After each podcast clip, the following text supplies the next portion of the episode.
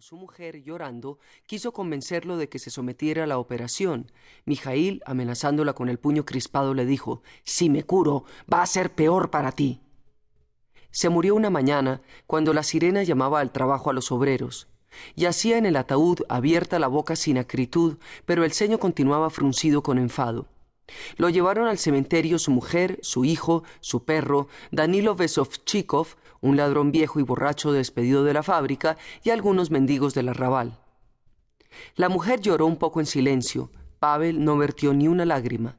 Los que se cruzaban con el cortejo fúnebre se detenían persignándose y diciendo Seguramente Pelagueya se alegrará, estará contenta de que haya muerto.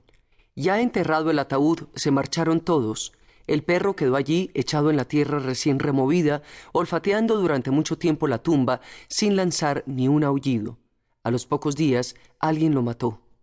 Un domingo, unas dos semanas después de muerto el padre, Pavel volvió a casa completamente borracho. Se acercó tambaleando a la mesa y pidió la cena a gritos, descargando un puñetazo sobre ella, como solía hacer el padre. Se acercó Pelagueya, se sentó a su lado, y abrazándolo, apoyó en su regazo la cabeza del hijo. Él trató de desasirse, empujándola con la mano en el hombro y gritando También voy a fumar. Continuó Pavel. Dame la pipa de mi padre. Tú no deberías hacer eso. ¿Cómo vas a sostenerme si te das a la bebida? Todos beben, repuso Pavel. Ya sabía la madre que a los hombres no les quedaba más que la taberna para sentir un poco de alegría. Sin embargo, le dijo Pero tú no bebas. Ya bebió tu padre bastante por ti, y bien que me atormentaba. Deberías tener lástima de tu madre, ¿no te parece? Al oír aquellas palabras, Pavel recordó que en vida del padre la madre pasaba desapercibida en el hogar. Ahora, conforme recobraba la lucidez, la examinaba con atención. Era alta, ligeramente encorvada. Su cuerpo, roto por el trabajo incesante y los golpes del marido, se movía sin hacer ruido. El ancho rostro oval, surcado por arrugas e hinchado levemente, estaba iluminado por unos ojos negros de expresión triste e inquieta. Entre los espesos cabellos oscuros brillaban unos mechones canosos. Toda ella respiraba dulzura, sumisión, tristeza, y por sus mejillas resbalaban lentas las lágrimas. No llores, suplicó al fin el hijo en voz baja. En la casita de los Blasov la vida empezó a transcurrir más tranquila y apacible que antes y algo distinta de la existencia corriente del arrabal. Al principio, Pavel hizo todo lo que correspondía a un joven de su edad. Se compró una camisa de pechera almidonada, una corbata de vivos colores, unos chanclos y un bastón, y resultaba igual que todos los otros muchachos. Los días de fiesta volvía a casa bebido y siempre sufría mucho a causa de la vodka. Le dolía la cabeza y le atormentaban ardores en el estómago. ¿Qué? ¿Te divertiste mucho anoche? le preguntó una vez su madre. Me aburrí espantosamente. Prefiero irme de pesca o comprarme una escopeta.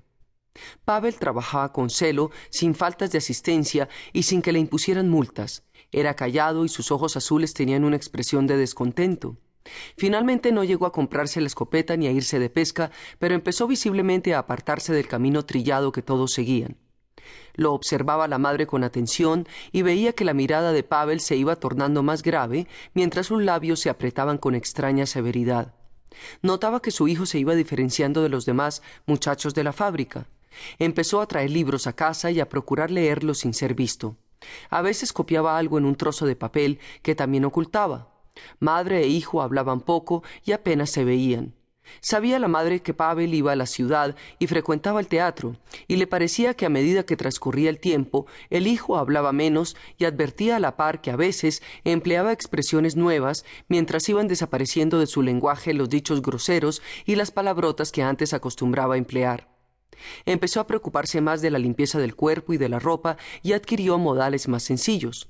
Además, la trataba de modo nuevo.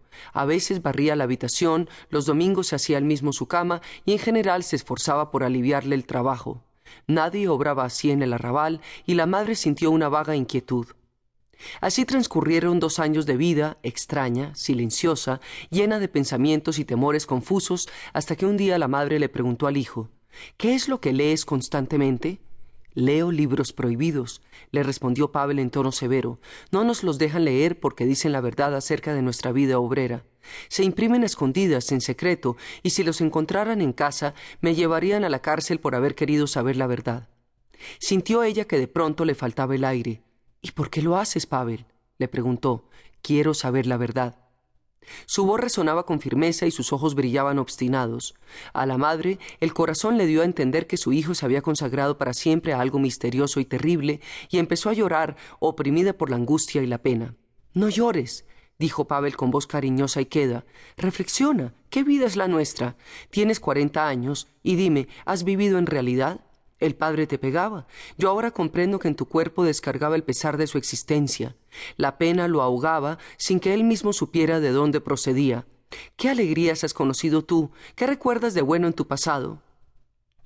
Ella lo escuchaba y movía tristemente la cabeza, sintiendo un algo nuevo, doloroso y alegre a la par, que acariciaba dulcemente su dolorido corazón.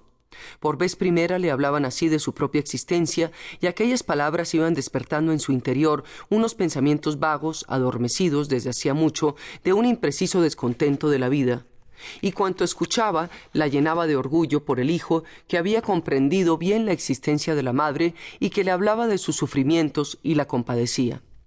¿Y qué quieres hacer? le preguntó ella interrumpiéndolo. Aprender y luego enseñar a los demás. Nosotros los obreros tenemos que aprender. Debemos saber, comprender por qué la vida es para nosotros tan penosa. Era grato para la madre ver los ojos azules del hijo, siempre serios y severos, relucir ahora con tanto cariño y ternura.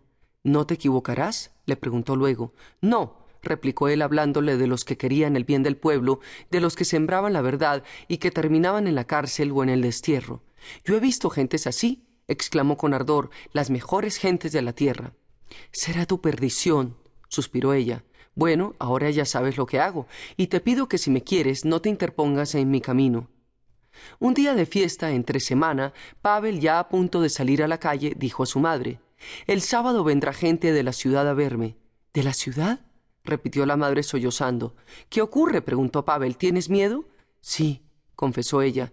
Ese miedo es la perdición de todos nosotros, dijo Pavel en tono irritado, y los que nos mandan se aprovechan de nuestro miedo para aterrorizarnos aún más. Tres días pasó ella temblando.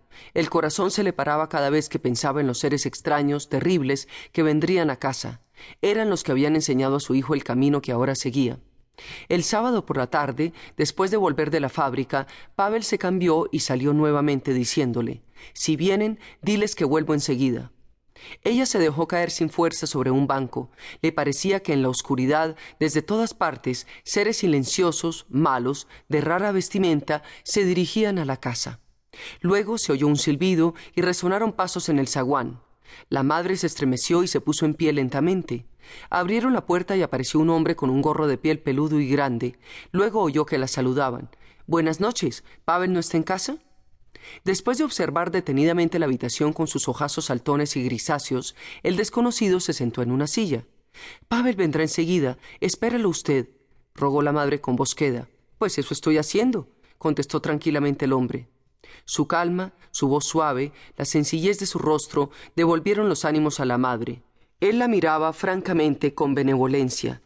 ¿Quién le partió la frente, madrecita?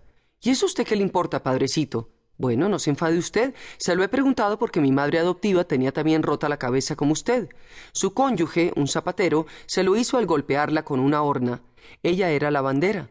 Me había adoptado ya cuando en alguna parte tropezó, para desgracia suya, con aquel borracho. Le pegaba como no quiere usted saber. No me enfado, pero me preguntó usted así, tan de repente. Es un regalo de mi maridito, que en paz descanse. ¿No es usted tártaro? Su lengua no parece rusa.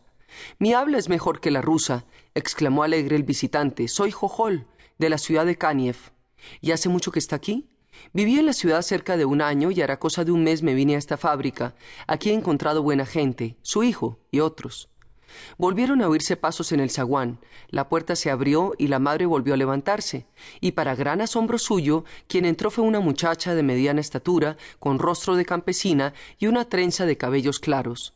¿Es usted la madre de Pavel Mikhailovich? preguntó. Yo me llamo Natasha Vasilievna. Yo, Pelageya Nilovna. ¡Ea! exclamó la muchacha. Ya estamos presentadas. Voy a preparar enseguida el samovar, dijo la madre, y se fue rápidamente a la cocina. Le parecía conocer desde hacía mucho tiempo a aquella muchacha y que la quería con un cariño bueno de madre. Luego llegó Nikolai Vesovchikov, famoso en todo el arrabal por lo insociable que era, hijo de Danilo, el viejo ladrón. Después de preguntar por Pavel, echó una ojeada al cuarto y entró diciendo Buenas noches, camarada.